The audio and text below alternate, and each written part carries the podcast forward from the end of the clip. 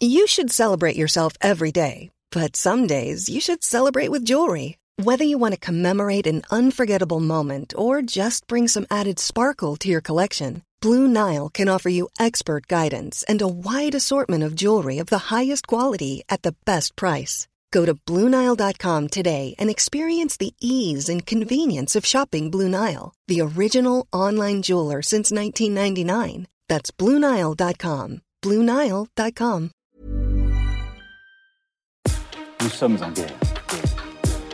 Moi, moi, je, personnellement, je m'étouffe. Accélère Accélère Ils sont aux ordres du pognon Faut laisser la star tranquille.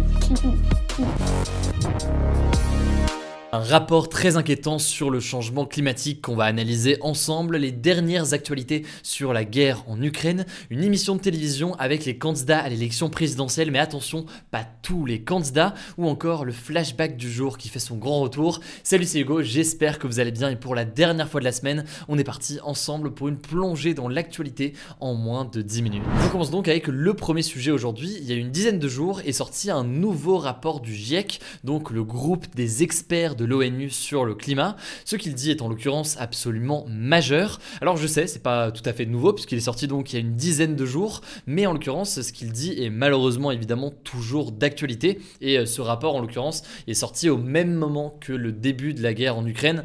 Du coup, et eh bien de fait, il a été euh, très peu euh, relayé et analysé alors que son contenu est pourtant absolument essentiel. Et donc aujourd'hui, ça me semblait important et crucial même de faire ce travail aujourd'hui et de se plonger dedans. Mais alors, vous allez me dire on en a déjà parlé en août en soi d'un nouveau rapport euh, du GIEC qui était déjà à l'époque très inquiétant. Alors qu'est-ce qu'il y a de nouveau avec ce nouveau rapport? Eh bien, en fait, le GIEC, il faut comprendre qu'il est composé de trois groupes de travail différents qui produisent chacun une partie différente du rapport. Il y a en fait un premier groupe qui travaille sur l'aspect scientifique du changement climatique et qui avait publié euh, sa partie en août. Là, le nouveau rapport dont on parle, c'est donc la deuxième partie et en l'occurrence, il travaille spécifiquement sur les conséquences du changement climatique. Alors malheureusement, comme la première partie euh, du rapport, cette deuxième partie est aussi très inquiétante et le message central, disons, des experts, c'est que si on ne fait rien, eh bien, le changement climatique aura des conséquences très graves et définitives sur notre vie et sur la planète.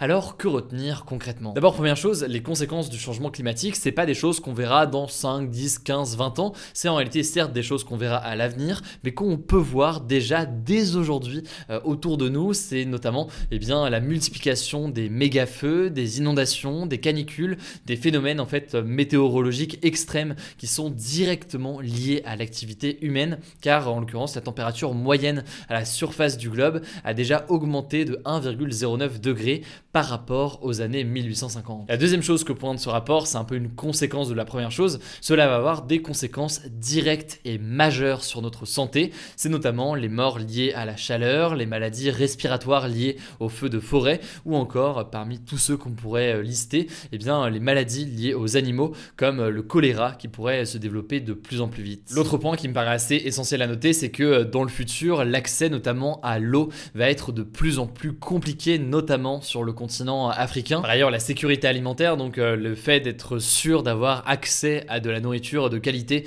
va être un enjeu absolument crucial pour les prochaines décennies.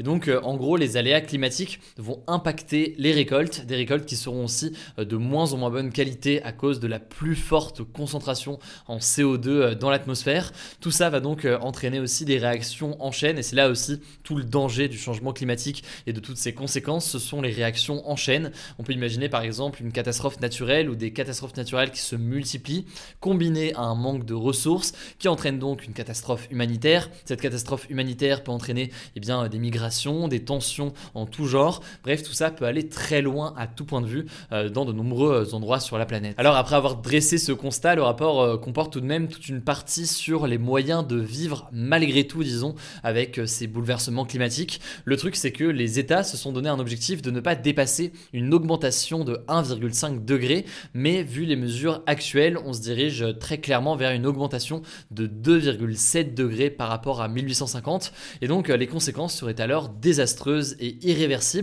Bref, rien de très positif, on va pas se mentir dans euh, tout ça, mais ce rapport souligne aussi que si on agit maintenant, eh bien, on peut potentiellement limiter tout de même le changement euh, climatique. Selon en fait l'un des auteurs de ce rapport, je cite, si nous nous engageons beaucoup plus fortement qu'actuellement, eh bien, nous pouvons arriver à éviter beaucoup des graves conséquences. Et pour cela, il faut euh, notamment réduire drastiquement nos émissions de gaz à effet de serre. Voilà, c'est évidemment un sujet qui est extrêmement vaste, qui est pas évident à, à résumer comme ça en quelques minutes, même si on prend quand même du coup une bonne partie de ces actus du jour aujourd'hui euh, pour en parler. Euh, la prochaine étape sur ce rapport, c'est donc le 4 avril, puisque ce sera le troisième et dernier volet de ce rapport du GIEC. Et celui-ci, en l'occurrence, s'intéressera davantage aux solutions à mettre en place pour mettre fin ou limiter le plus possible ce changement climatique. On en reparlera du coup évidemment à ce moment-là. Je vous mets aussi en description, si vous voulez plus d'informations, une vidéo, enfin plusieurs vidéos, et notamment une vidéo d'un YouTuber spécialisé sur le sujet qui s'appelle Anatole, qui a fait une vidéo avec un ancien expert du GIEC, Jean Jouzel, qui a du coup répondu aussi à un certain nombre de questions. Bref, je vous mets plein de ressources en description, si vous voulez en savoir plus, et on en reparlera. On continue avec les dernières informations en Ukraine, et d'abord cette première information, l'armée russe se rapproche toujours plus de Kiev, la capitale donc de l'Ukraine. Hier, des chars russes n'étaient plus qu'à quelques kilomètres de la capitale. On continuera donc à vous informer euh, là-dessus, euh, mais comme ce format des actus du jour est en pause euh, le week-end, ça se passera principalement sur notre compte Instagram ainsi que sur Twitter. Donc n'hésitez pas à nous suivre là-bas, mais c'est pas encore le cas. Deuxième information, à la fin du sommet ce vendredi qui réunissait tous les dirigeants des pays de l'Union européenne à Versailles, eh bien, le président de la République Emmanuel Macron a déclaré que l'Union européenne était prête à prendre de nouvelles sanctions, je cite, massives, si jamais les attaques militaires ne s'arrêtent pas, sans en dire plus au sujet, euh, par exemple, d'un possible arrêt de l'importation de gaz venant de la Russie dont on parlait euh, hier. Alors, affaire à suivre du coup euh, là-dessus aussi dans les prochaines heures. Troisième information, l'Union européenne a rejeté la demande du président ukrainien Volodymyr Zelensky d'intégrer très rapidement l'Ukraine à l'Union européenne.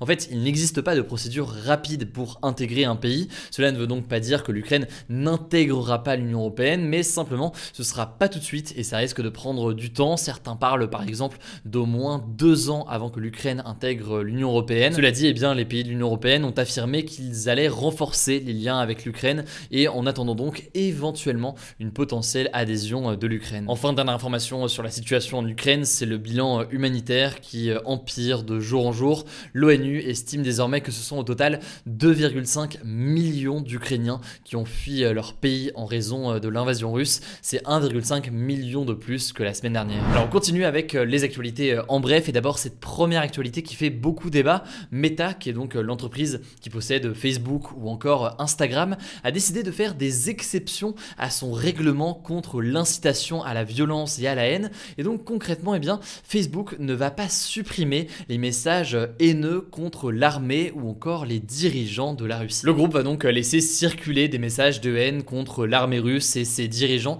alors que généralement ces contenus peuvent être supprimés. Alors c'est une décision qui a fait fortement réagir et fait polémique. Le lendemain d'ailleurs de cette annonce, la Russie a annoncé engager des poursuites judiciaires contre Meta après une telle décision, et ce alors que Facebook a déjà été banni de la Russie, et la Russie a aussi annoncé vouloir bannir Instagram dans les prochaines heures sur son territoire.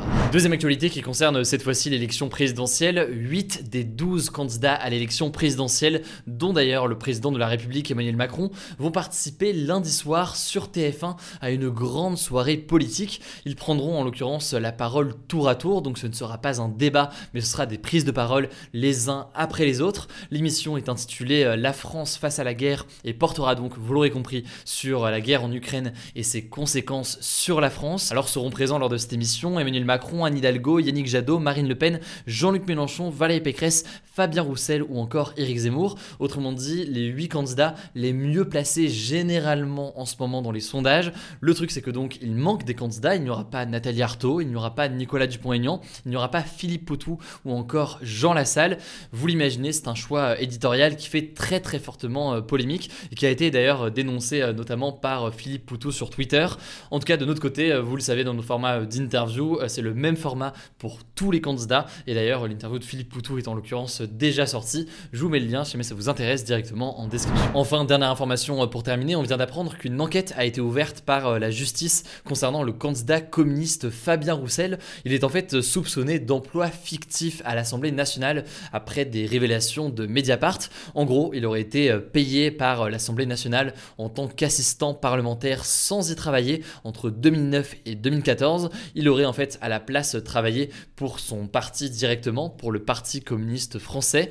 Lui affirme que tout cela est faux. Affaire à suivre donc évidemment sur les suites de l'enquête dans les prochains jours. Alors on termine ces actualités du jour avec un petit flashback aujourd'hui c'est un événement assez marquant. Le Japon commémore ce vendredi les 11 ans du tsunami et de la catastrophe nucléaire de Fukushima. Effet, le 11 mars 2011, un très fort séisme en mer à 130 km du Japon déclenchait un tsunami géant qui allait euh, ravager le nord-est du pays et également provoquer donc un accident industriel sur la centrale nucléaire de Fukushima située euh, sur la côte. Ce qu'on retient souvent quand on parle de Fukushima, c'est donc euh, cette catastrophe nucléaire, mais il ne faut pas oublier que le tsunami a aussi été un véritable drame humain. Au total, 18 500 personnes sont mortes ou sont disparues ce jour-là. Voilà, c'est pas le le plus joyeux aujourd'hui, comme l'actualité d'ailleurs ces derniers jours, mais ça me semblait assez essentiel de prendre le temps d'en reparler aujourd'hui. Voilà, c'est la fin de ce résumé de l'actualité du jour. Évidemment, pensez à vous abonner pour ne pas rater le suivant, quelle que soit d'ailleurs l'application que vous utilisez pour m'écouter. Rendez-vous aussi sur YouTube et sur Instagram pour d'autres contenus d'actualité exclusifs. Écoutez, je crois que j'ai tout dit, prenez soin de vous et on se dit à très vite.